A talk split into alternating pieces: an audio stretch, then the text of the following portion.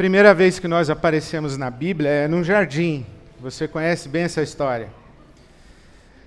Depois do seu ato criador, uma das últimas coisas que Deus faz é plantar um jardim e colocar ali naquele jardim Adão e Eva.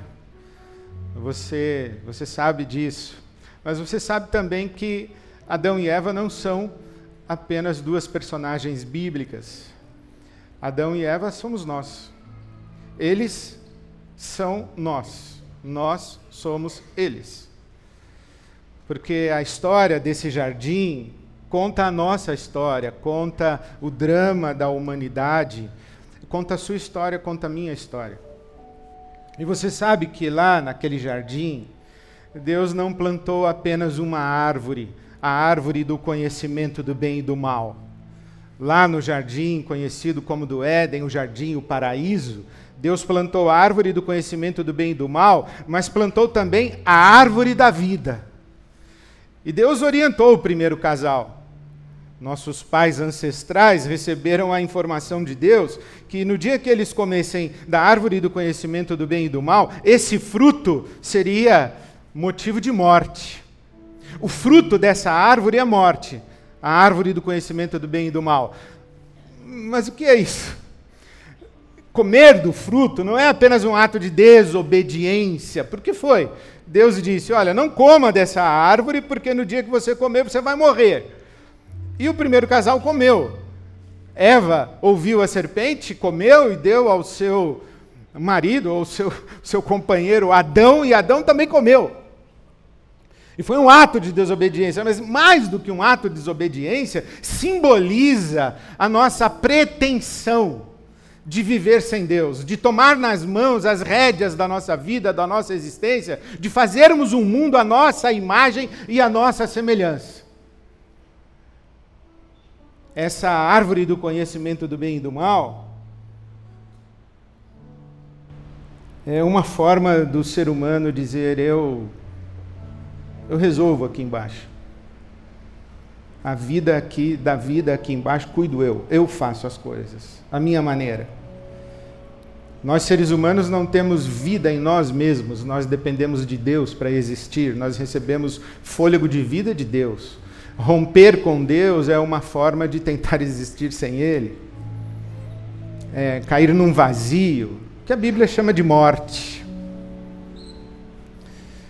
E é claro que o mundo que nós fizemos, a nossa imagem e semelhança, é, é, um mundo onde existe muito sofrimento, muita dor, muita injustiça, muita desigualdade. É um mundo que arranca lágrimas, não apenas as nossas lágrimas, arranca lágrimas de Deus também. Um mundo que faz Jesus chorar não, não é um mundo legal, não é um mundo muito bom. E essa árvore do conhecimento do bem e do mal significa isso, uma independência, uma prepotente independência em relação a Deus. Mas tem também a árvore da vida, a árvore da vida continuou lá. E alguém já disse que a cruz de Jesus Cristo é a árvore da vida plantada no Monte Calvário.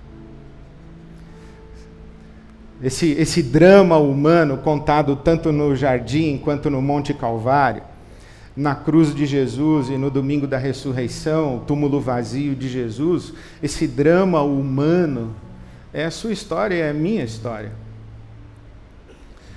É como nós, como nós tentamos viver sem Deus, cuidando da nossa própria vida.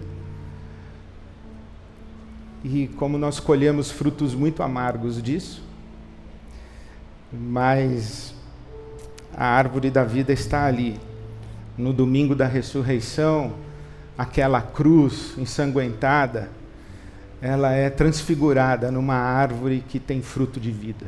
Por isso, no Apocalipse se diz que na Nova Jerusalém, a cidade céu, há um rio que corre toda a cidade, um rio de vida, e à margem do rio está a árvore da vida, cujo fruto cura as nações. Então, quando nós celebramos o, o domingo de Páscoa, o domingo da ressurreição, nós estamos celebrando a morte da morte. A morte morreu, a vida venceu. na morte de Cristo e no seu túmulo vazio, a morte morreu e a vida venceu. Nós temos vida. Sabe o que eu fico imaginando? Essa imagem é muito linda. A árvore da vida plantada no Monte Calvário. Quem olha a cruz de Jesus na sexta-feira, vê um madeiro ensanguentado, vê um corpo morto, vilipendiado, vê um, vê um corpo esmagado, moído, partido, vê, vê a terra manchada de sangue e, e aquele madeiro. E quem olha aquele madeiro no sábado, o corpo de Jesus não está lá, ficou um pau, um pau ensanguentado. Mas quem olha no domingo vê uma árvore cujo fruto é vida. Então, ao celebrar esse domingo de ressurreição, essa Páscoa de Jesus, vamos celebrar a vitória da vida sobre a morte. E vamos, vamos dar um passo e dizer o seguinte: olha, no drama da existência, nós não somos aqueles que comem da árvore do conhecimento do bem e do mal. Nós somos aqueles e aquelas que comemos da árvore da vida.